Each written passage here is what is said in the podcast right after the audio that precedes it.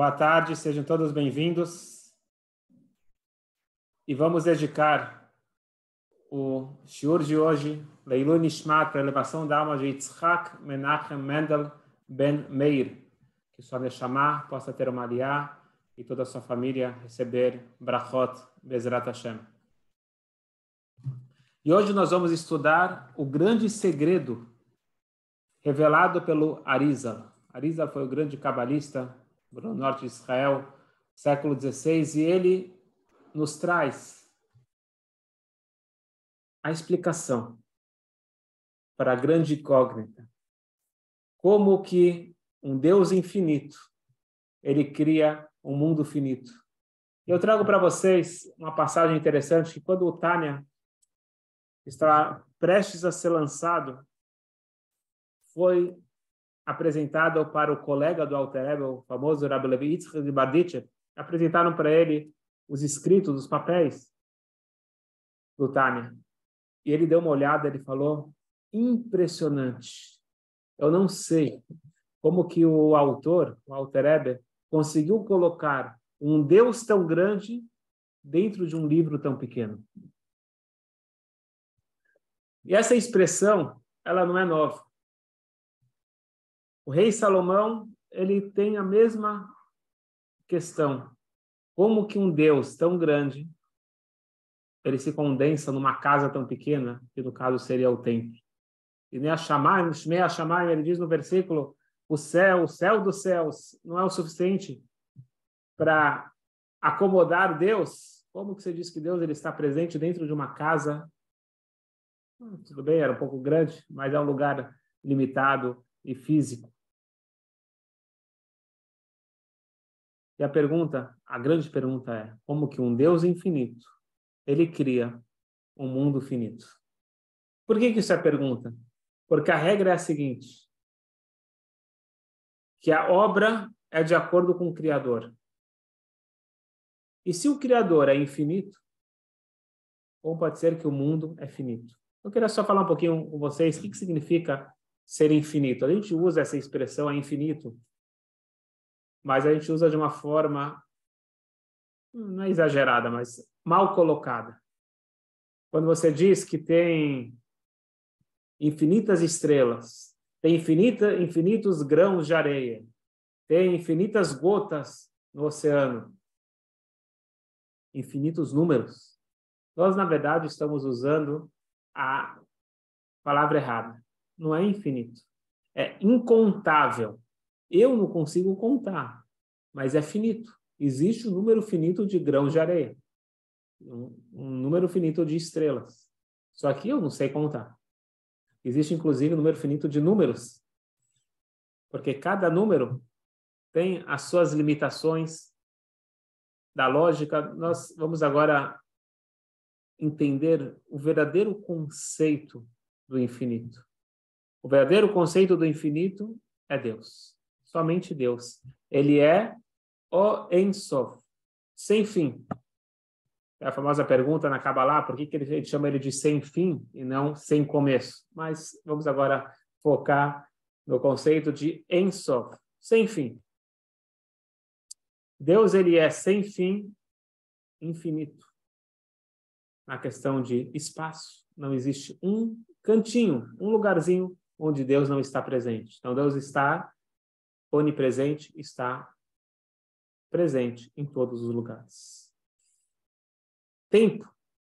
Não existe um tempo onde Deus não existiu. Nós falamos todo dia nas orações. Hashem Melech, Hashem Malach, Hashem Imlok. Deus, ele reinou, Deus, ele reina, e Deus, ele reinará.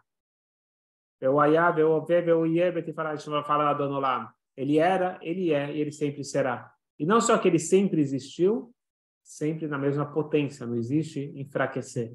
Esse é o verdadeiro infinito.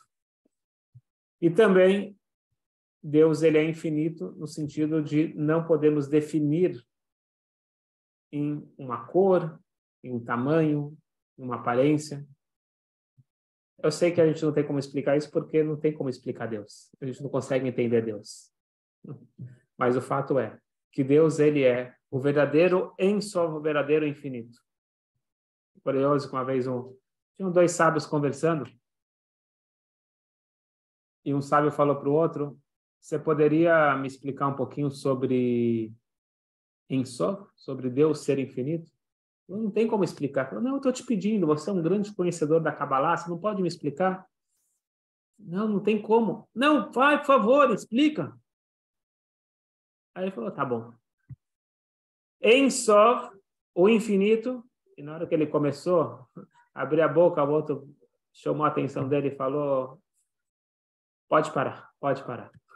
Se você começar a explicar, você está atrapalhando você está bem longe do que significa infinito, porque infinito, nós finitos não temos como explicar, nós não temos como definir. O que nós vamos sim explicar hoje é o processo. Porque nós vamos explicar? Porque o Arizal, o grande cabalista, ele trouxe ao nosso conhecimento o Sod Atzimtzum, o segredo do Tzimtzum. Tzimtzum pode ser traduzido como condensação, pode ser traduzido como autolimitação.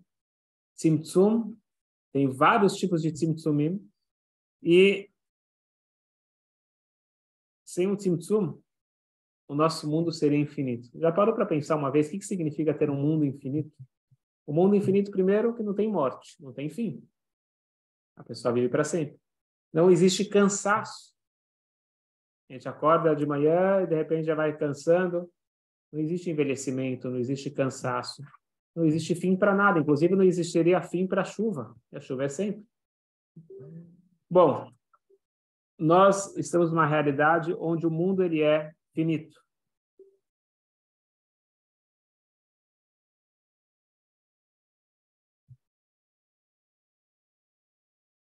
Ilu aitai shtashlut olamod norensobar koblim tzimtzumim. Se não existisse o tzimtzum, se não existisse a condensação de Zutânia, tudo seria infinito. O mundo ele seria infinito.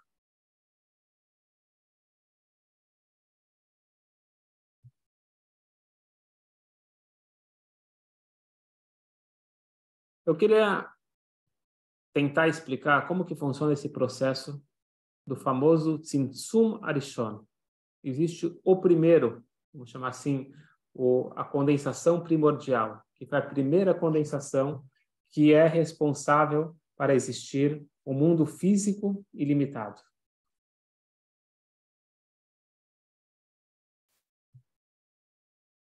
É difícil para a gente colocar em palavras, mas eu vou repetir exatamente como está escrito no livro antigo da Kabbalah. No início, a luz infinita preenchia todo o espaço. A gente fala universo, a gente já está falando de algo limitado. Preenchia todo o espaço. Simtsem Oroid Barech, Deus ele contraiu toda essa luz e sobrou Nishar Makom Panui, sobrou um lugar vazio, sem a presença de Hashem.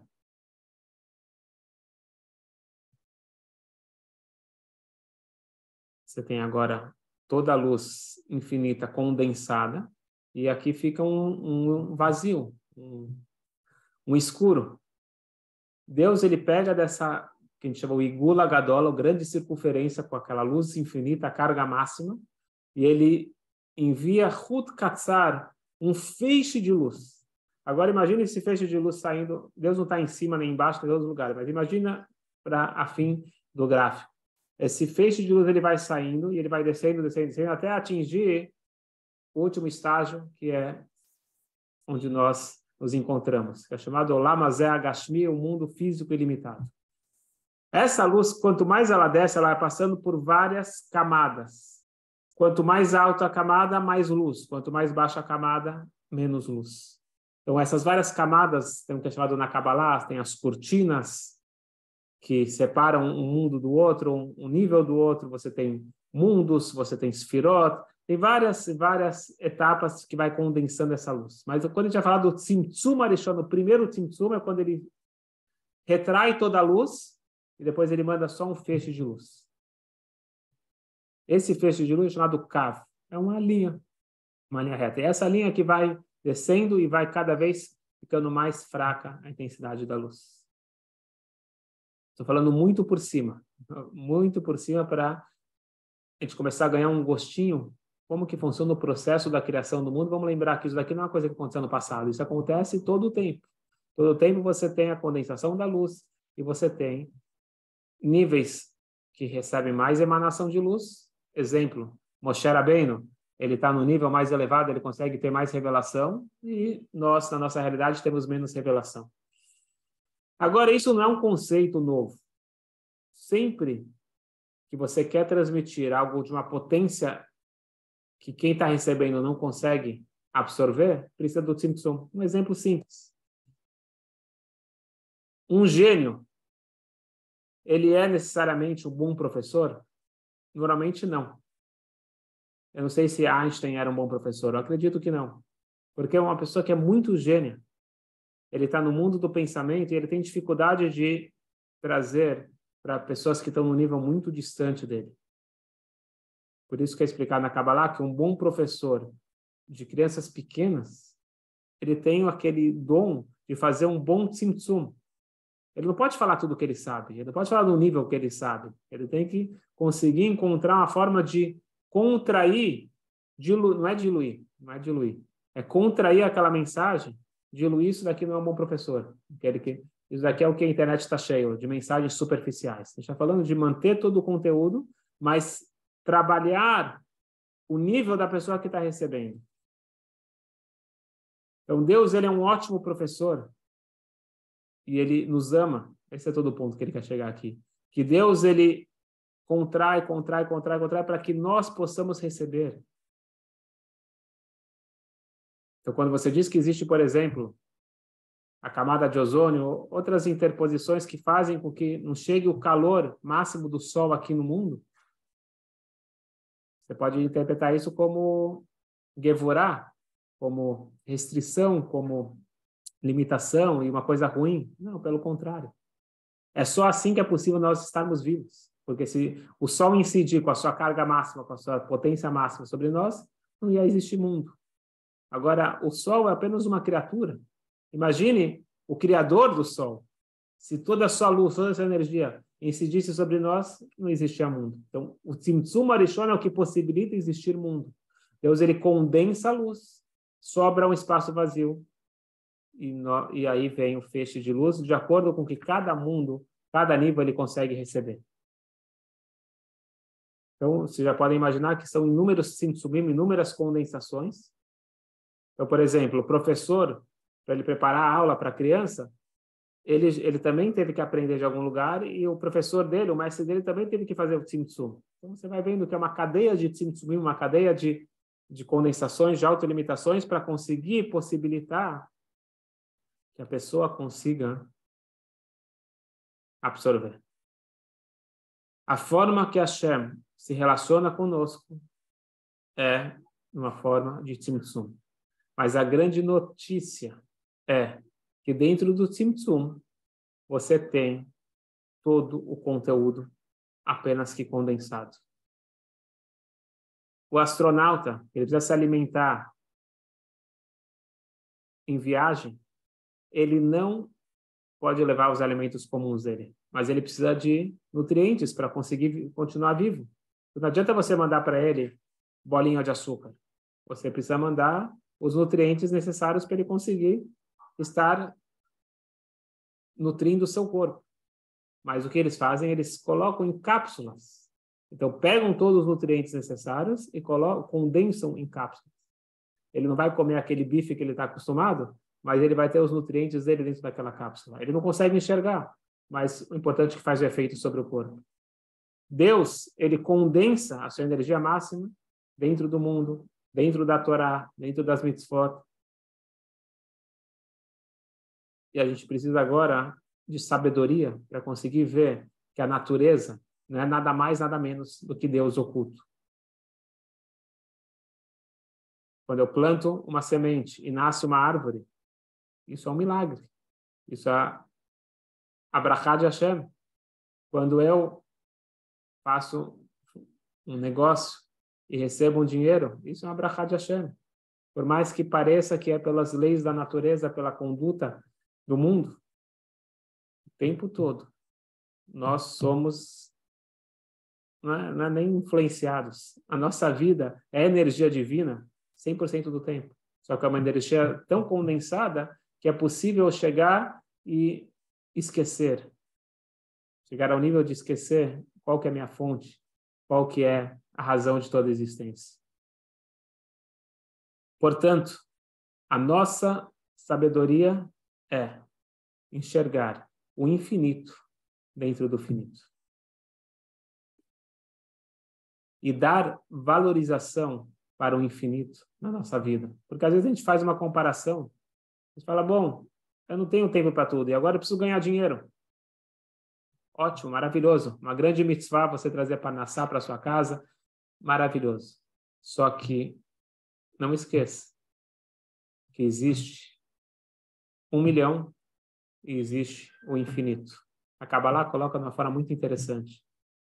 Qual que é a relação entre um, vou colocar um real e um trilhão, um trilhão de reais?